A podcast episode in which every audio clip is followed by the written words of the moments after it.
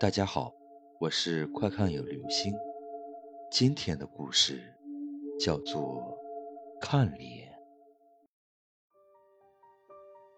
毕业后，乔明去找工作，不是嫌这份收入低，就是嫌那份不体面。挑来挑去，高不成低不就，乔明成了无业游民。百无聊赖下，他整天蹲在人才市场上。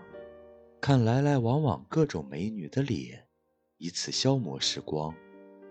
一天，乔明又蹲在人才市场东看西看。不远处的停车位，有一辆红色的玛莎拉蒂停在那里。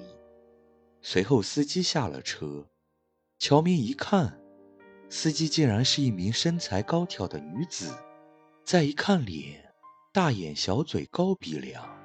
五官搭配的相当完美，美女呀，又有钱，长得又漂亮。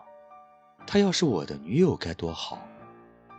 似乎感受到了乔明的目光，美女下车后径直走到他面前，张口问道：“你是不是一直在看我？”“不，没，没有。”乔明紧张的话都说不利索，他怕美女当他是流氓。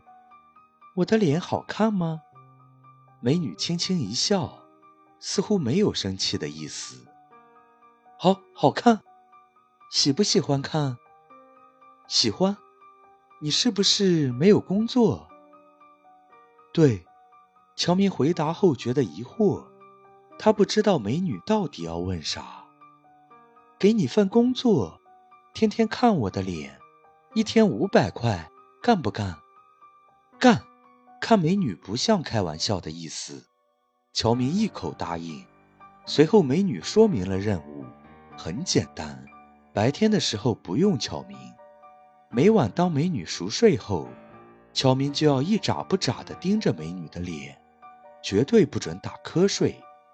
签完劳动合同，乔明的看脸工作正式开始了。每晚十点半，乔明准时来到美女家。美女熟睡后，乔明就一眨不眨地盯着熟睡中美女的脸。